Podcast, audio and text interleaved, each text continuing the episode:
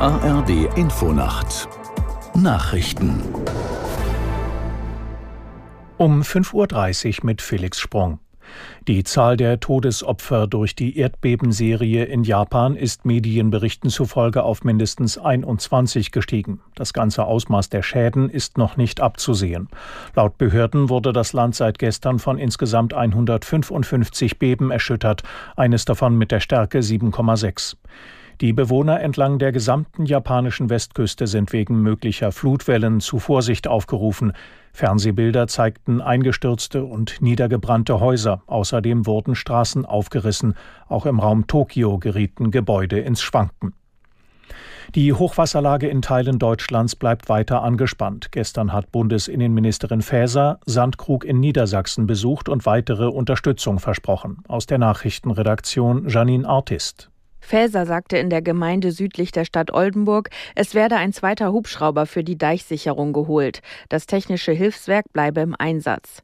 Laut dem deutschen Wetterdienst gibt es bis Donnerstag wieder viel Regen. Vielerorts sind die Deiche schon durchweicht.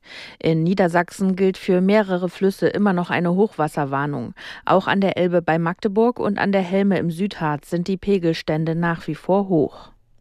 Das oberste Gericht in Israel hat ein zentrales Element der umstrittenen Justizreform gekippt. Mitglieder der rechtsreligiösen Netanyahu-Regierung kritisierten die Entscheidung. Justizminister Levin nannte das Urteil in westlichen Demokratien beispiellos.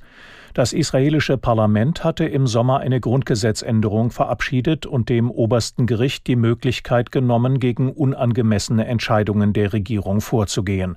Diese Grundgesetzänderung wurde nun gekippt. Bei einer Mitgliederbefragung in der FDP hat eine knappe Mehrheit für eine Fortsetzung der Ampelkoalition gestimmt.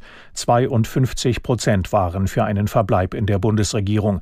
Einer der Initiatoren der Abstimmung, der Kasseler FDP-Kreisvorsitzende Nölke, wertet das Ergebnis als deutliches Zeichen für die Unzufriedenheit in der Partei.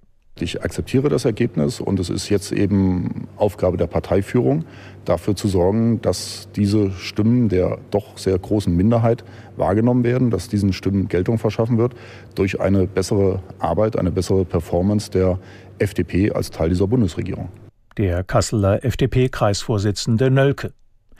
Das Wetter in Deutschland. Am Tage von Südwesten und Westen her teils länger anhaltender Regen, höchstens 4 bis 12 Grad und teilweise windig bis stürmisch. Morgen wolkig und gelegentlich Regen 6 bis 13 Grad. Donnerstag zunächst teils windiges Schauerwetter, später beruhigt sich das Wetter 4 bis 11 Grad und am Freitag viele Wolken und gebietsweise Regen, Schneeregen oder Schnee, im Südosten etwas Sonne 3 bis 10 Grad. Das waren die Nachrichten.